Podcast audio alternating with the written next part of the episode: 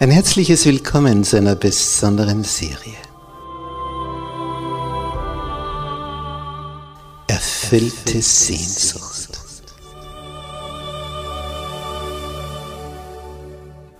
Die Welt der Bibel.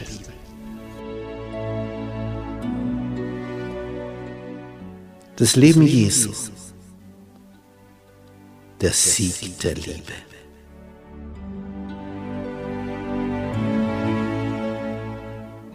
Der Sohn Gottes. Kommt aus dem Weltall, schlüpft hier in diesen menschlichen Körper, ja sogar im Embryonalzustand und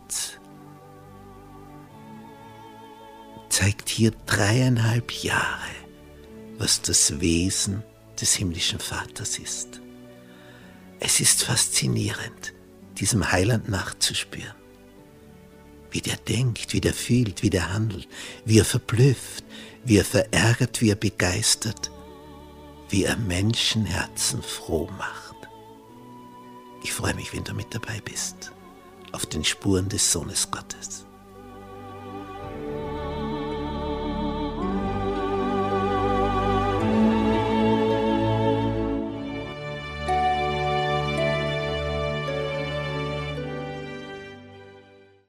Gnade sei mit euch und Friede von Gott unserem Vater und dem Herrn Jesus Christus.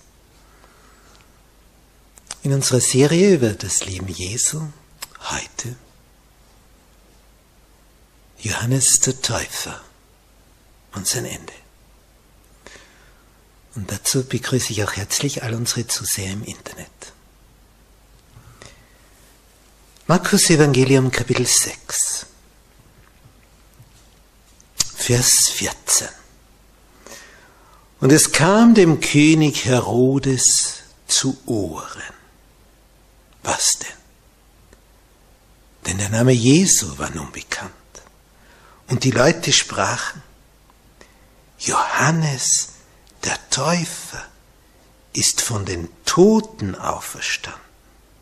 Darum tut er solche Taten.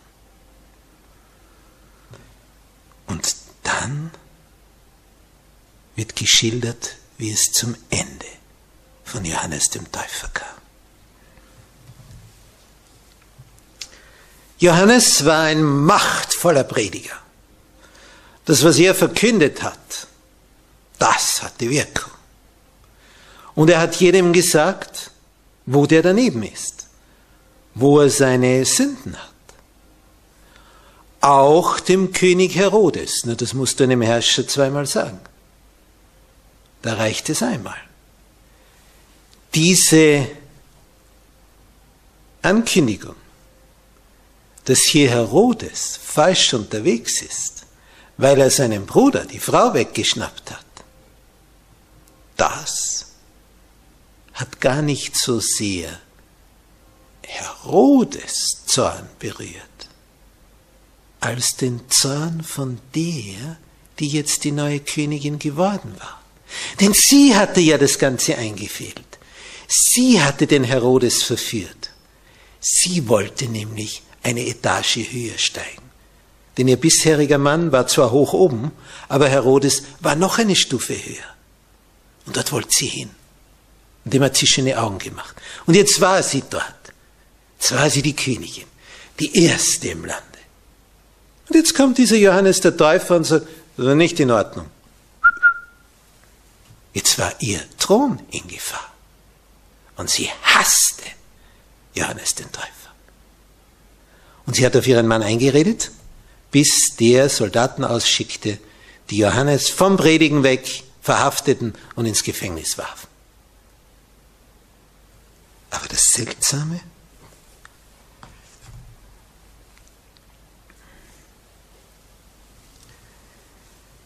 Herodes fürchtete Johannes, weil er wusste, dass er ein frommer und heiliger Mann war und hielt ihn in Gewahrsam.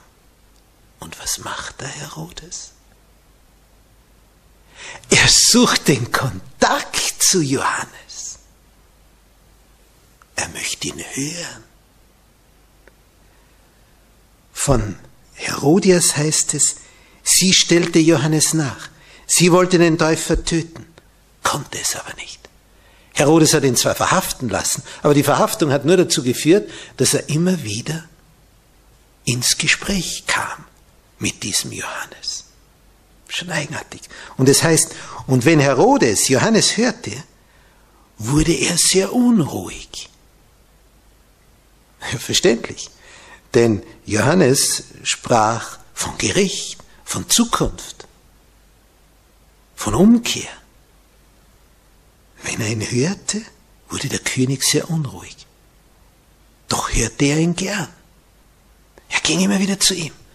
Und die Herodias hat gemerkt, dieser Gefangene hat einen Einfluss auf den König, auf meinen Mann.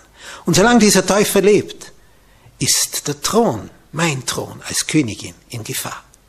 Der muss sterben. Und sie redet wieder auf ihren Mann ein. Und der wagt das niemals. Der denkt nicht dran. Sag ich habe ihn eingesperrt, das ist genug. Red mir nicht mehr davon. Sie kommt immer wieder. Nervt den König damit.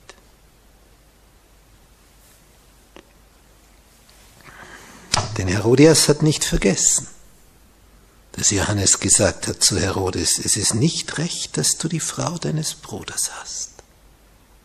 Es ist nicht recht. Und so war also ihr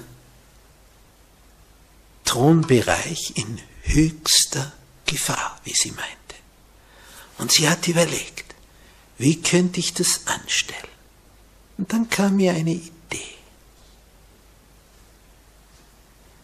Es heißt in Markus Evangelium Kapitel 6, Vers 21. Und da sehen wir jetzt die Waffen einer Frau.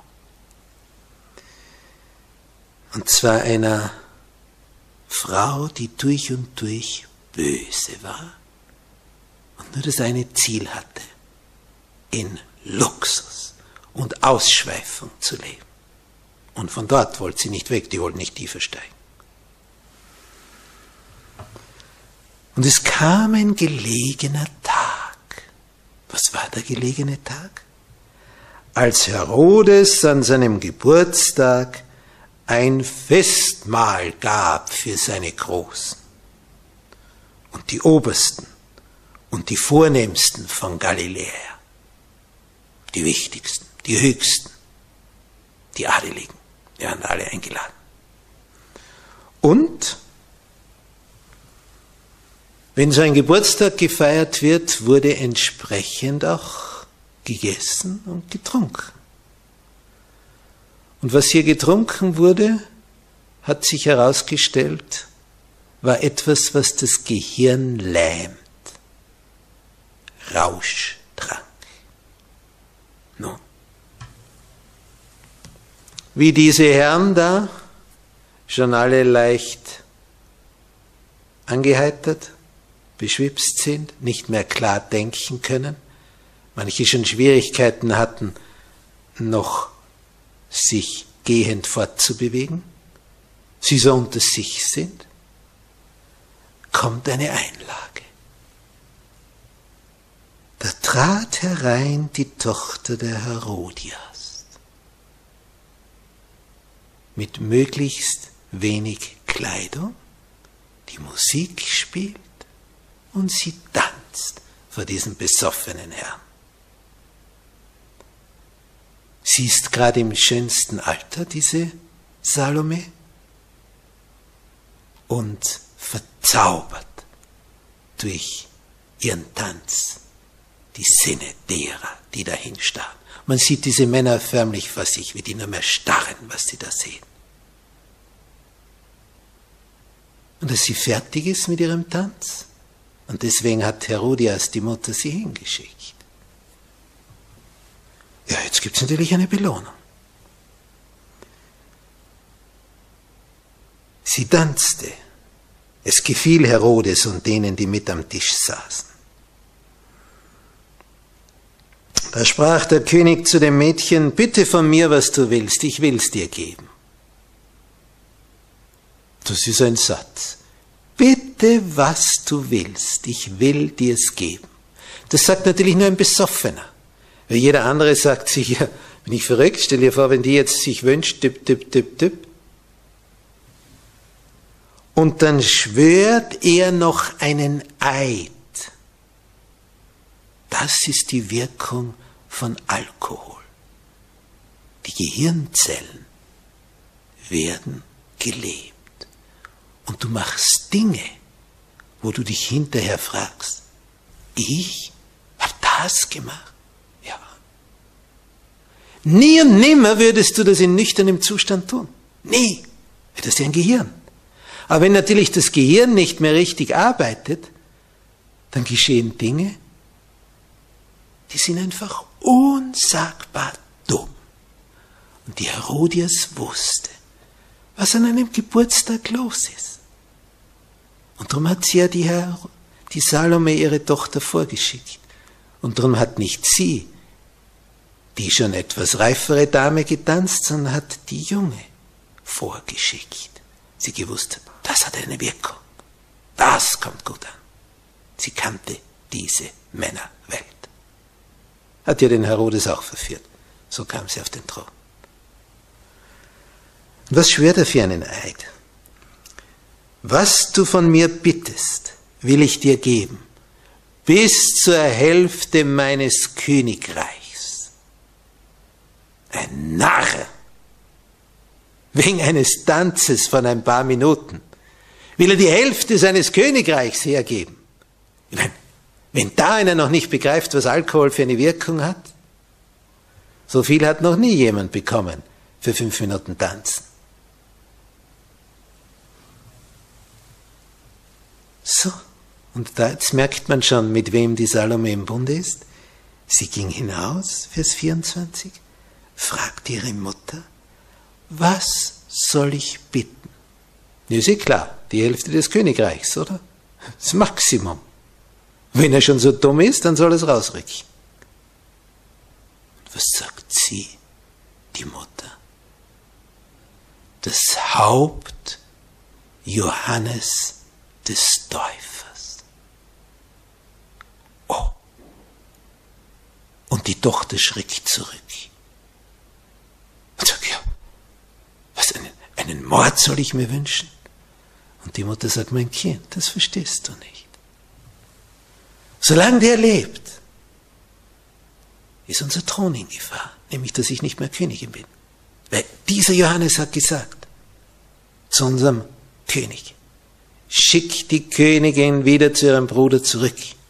Es ist nicht recht, dass du sie hast. Und er hat Einfluss auf den Herrscher. Und wenn er tot ist, dann haben wir das ganze Reich, nicht nur die Hälfte. Ich bin die Königin. Wir haben alles. Wir brauchen nicht die Hälfte. Alles haben wir, wenn der tot ist. Aber solange der lebt, verlieren wir alles. Geh hin, sage ihm, ich will als Haupt Johannes des Täufers. Da ging sie sogleich eilig hinein zum König. Die warten drinnen. Na, was kommt jetzt? Das war ein Ereignis an diesem Tag. Da, da, da werden die müden Knochen wieder munter. Was wird die jetzt bitten? Was sagt sie? Ich will, dass du mir gibst, jetzt gleich, ohne Aufschub. Und jeder wartet. Die Spannung im Raum steigt. Die Worte sind noch nicht richtig verklungen. Ich will, dass du mir gibst, jetzt gleich. Auf einer Schale will ich etwas serviert. Das Haupt Johannes des Täufers. Hui. Jetzt wird's still im Raum.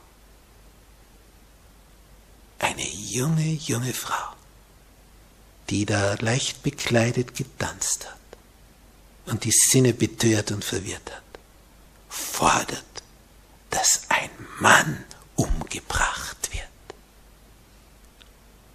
merken wir, wie teuflisch es an diesem Tag zuging.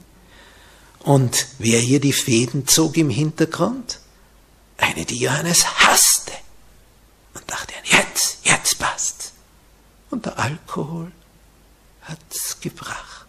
Ohne Alkohol wäre es nicht gegangen. Wie viel Leid auf diesem Planeten ist durch dieses Gift schon verursacht worden.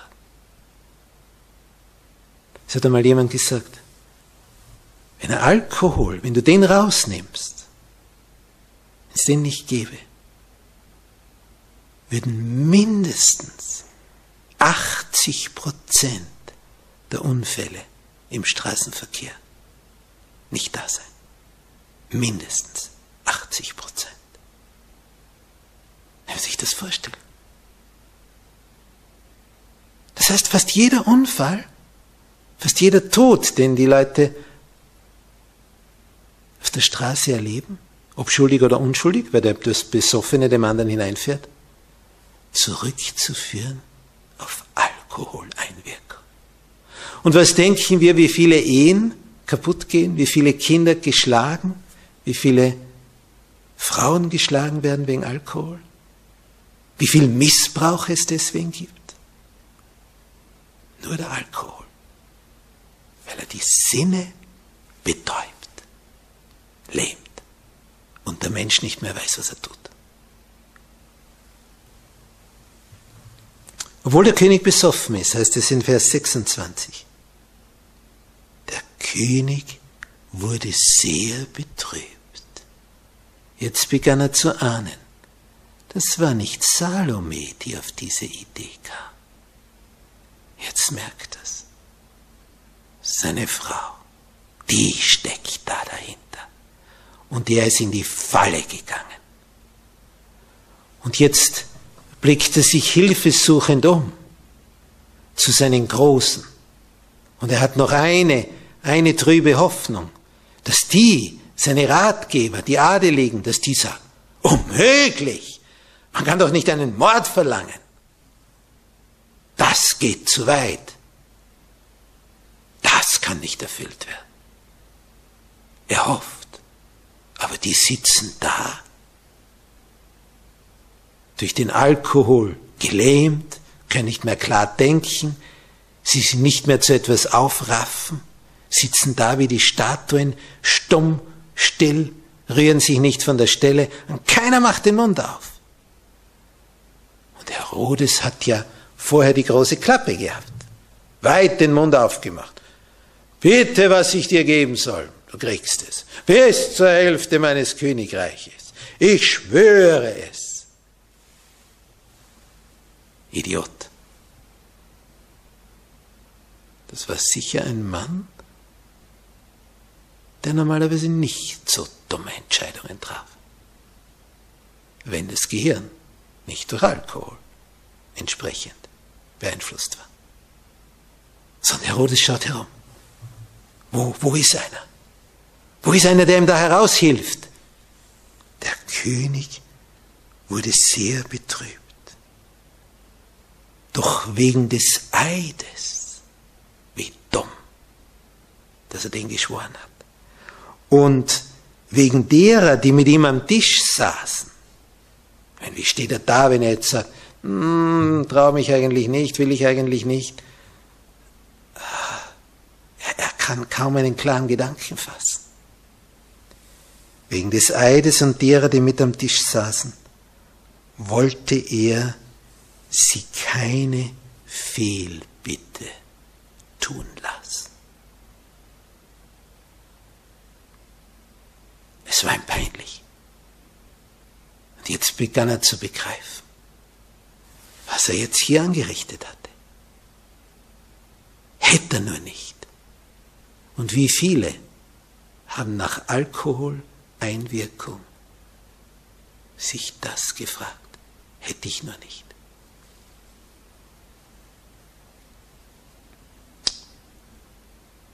Es war um Mitternacht. Eine Geschichte aus unseren Tagen hat sich in Österreich zugetragen, in meiner Verwandtschaft.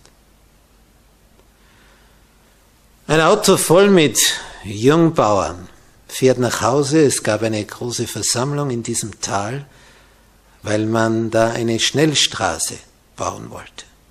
Über die schönsten Felder, versteht sich. Überall dort, wo es schön eben ist, kann man schön Straßen bauen. Und die Bauern hatten eine große Versammlung gehabt in diesem Tal, in diesem Ort, wo ihnen das erläutert wurde und sie haben dagegen protestiert. Sie wollten nicht diese, diese wertvolle Wiesenfläche verlieren. Und sie befürchteten, dass dann der Verkehr in Massen kam. Denn dort, wo die schönsten Straßen sind, dort fahren die Leute, ist ja logisch. Und die Versammlung hatte lang gedauert, bis über Mitternacht hinaus und jetzt fuhren sie nach Hause. Keiner hatte Alkohol getrunken. Keiner. Und als sie nach Hause fahren, so vier Jungbauern, groß, kräftig, soll ich so vorstellen, so urige Alpenbewohner, so in der Blüte ihrer Manneskraft, die eine vom Wetter gegerbte Haut haben, die nicht so schnell etwas umwirft, die gewohnt sind, mit ihren Händen anzugreifen, die kräftig sind, erstarkt die Muskeln durch die Tätigkeit in der Natur. Vier schöne junge Männer. Alle mit Familien, Jungfamilien, kleine Kinder zu Hause. Und die fahren nach Hause. Und dann läutet bei einem Hof das Telefon. Mitten in der Nacht. Die Bäuerin, die Jungbäuerin wird wach, geht hinunter, geht ans Telefon und dann hört sie die Nachricht aus dem Krankenhaus, aus dem Unfallkrankenhaus. Sie ist selbst Krankenschwester. Und als dann gesagt wird, äh, wir müssen Ihnen leider die Mitteilung machen, Ihr Mann liegt auf der Intensivstation, es hat einen schweren Autounfall gegeben, einen Zusammenstoß, da wird diese Jungbäuerin ohnmächtig. Sie hat mehrere kleine Kinder auf diesem Hof. Dann kommt die Mama nicht mehr. Den Fall haben sie im Haus gehört. Die Kinder kommen runter und sehen ihre Mutter dort liegen, bewusstlos. Was war geschehen? Dass sie ohnmächtig wurde. Dass dieses Auto mit diesen vier jungen Bauernsöhnen nach Hause fuhr, kam ihnen plötzlich auf ihrer Seite ein Auto entgegen. Und die Problematik war auf der einen Seite, es war in den Bergen, auf der einen Seite war eine hohe Wand, Steine abgestützt, auf der anderen Seite geht es in den Abgrund. Jetzt kommt dir ein Auto entgegen. Wo sollst du hin? Du kannst nicht ausweichen. Es kam zu einem Frontalzusammenstoß. Alle vier Insassen schwerstens verletzt. Ein Verwandter von mir leidet bis heute unter den Folgen. Vier kerngesunde junge Männer wurden schlagartig zu Krüppeln. Von einer Sekunde zur anderen. Weil die Person, die im anderen Auto gesessen ist, besoffen war. Das ist Alkohol.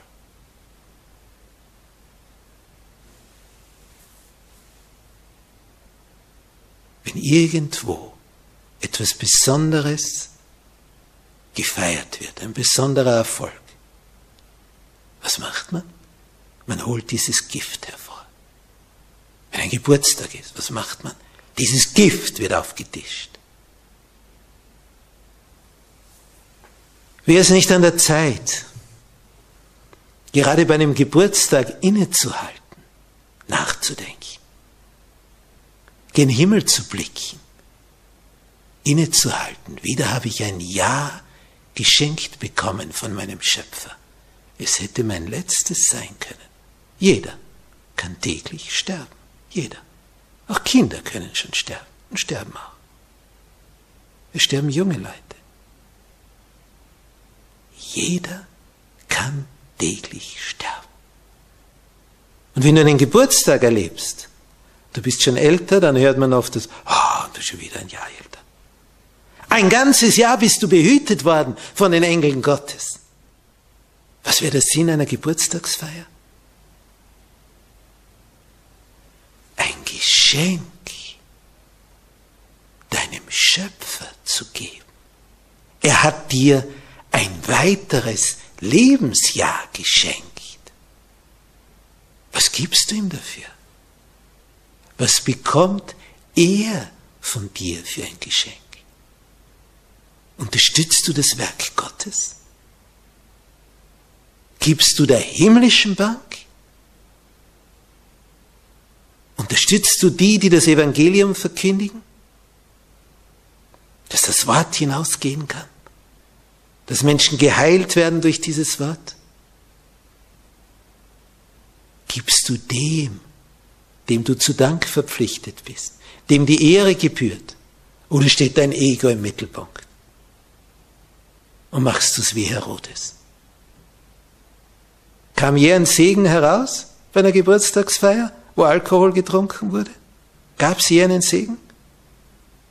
Bei einer Hochzeitsfeier, wo sich dann hinterher vielleicht ganze Gruppen prügeln miteinander, weil sie sternhagelvoll sind, voll des Weingeistes.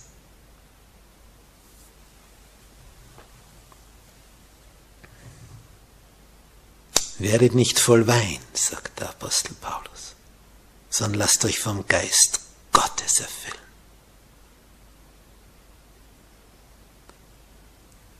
Es ist hier schon eine besondere Stelle. Ein Herrscher, der in die Falle gegangen ist, wie bei einer Mausefalle.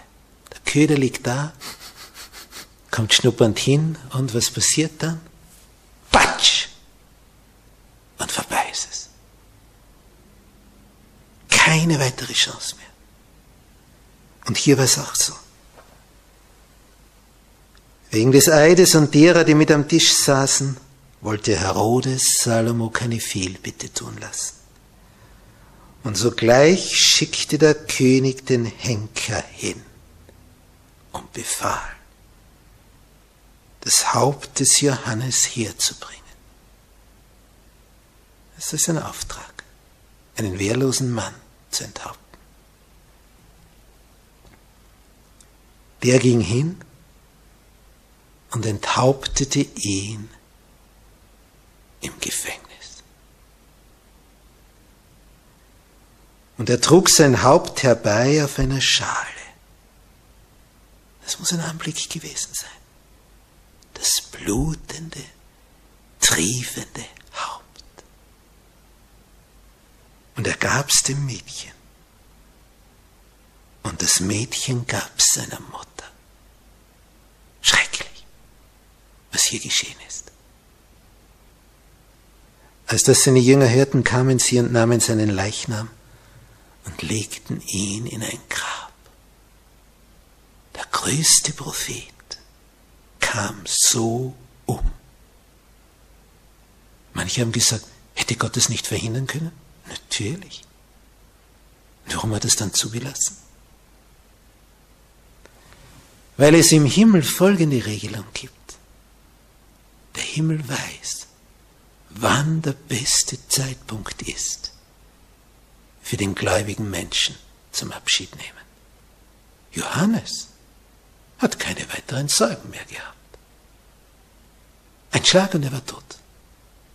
Und wenn Jesus wiederkommt, wird er auferweckt und lebt ewig, bekommt einen neuen Leib. Die Enthauptung kann das nicht verhindern. Denn die Gesinnung von Johannes dem Täufer die war die richtige. Er wird im Himmel sein.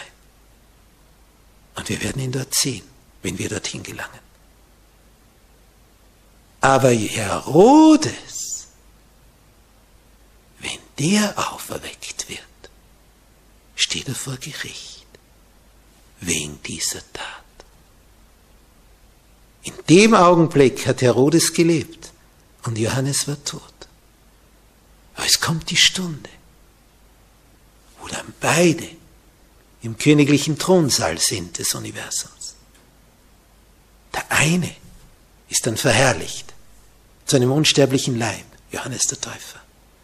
Und der andere wird vernichtet und vergeht für immer aus. Und dort wird Herodes Johannes begegnen.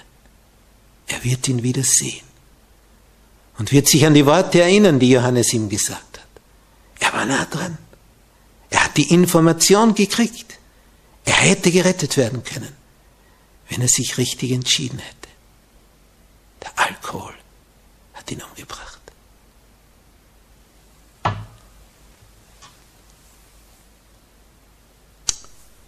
Es heißt in Markus 6, Vers 16, als Herodes von den Taten Jesu hörte, was der alles macht, was sagt er? Es ist Johannes, den ich enthauptet habe. Der ist auferstanden. So sagte der König. Das Gewissen hat ihn geplagt. Er wurde seines Lebens nicht mehr froh. Sein Ende nahte. Eine Frage an dich. Wenn du diese Geschichte kennst, kannst du da noch einen Tropfen Alkohol trinken? Auch nur einen Tropfen? Auch nur einen Schluck? Wann beginnen wir denn umzudenken?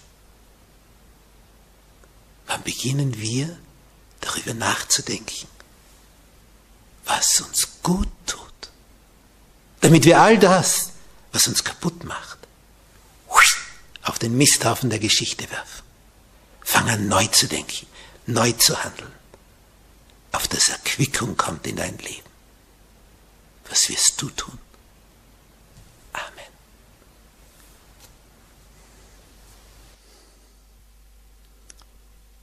Unser liebreicher Vater im Himmel,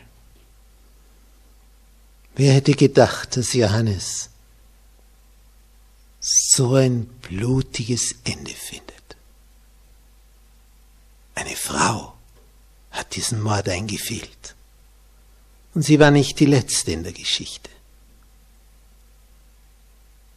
Jedes Geschlecht hat so seine bösen Vertreter.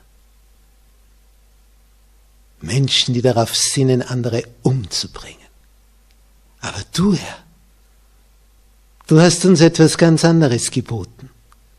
Du hast gesagt, liebet eure Feinde, segnet die euch fluchen. Was? Dann wirst du froh werden.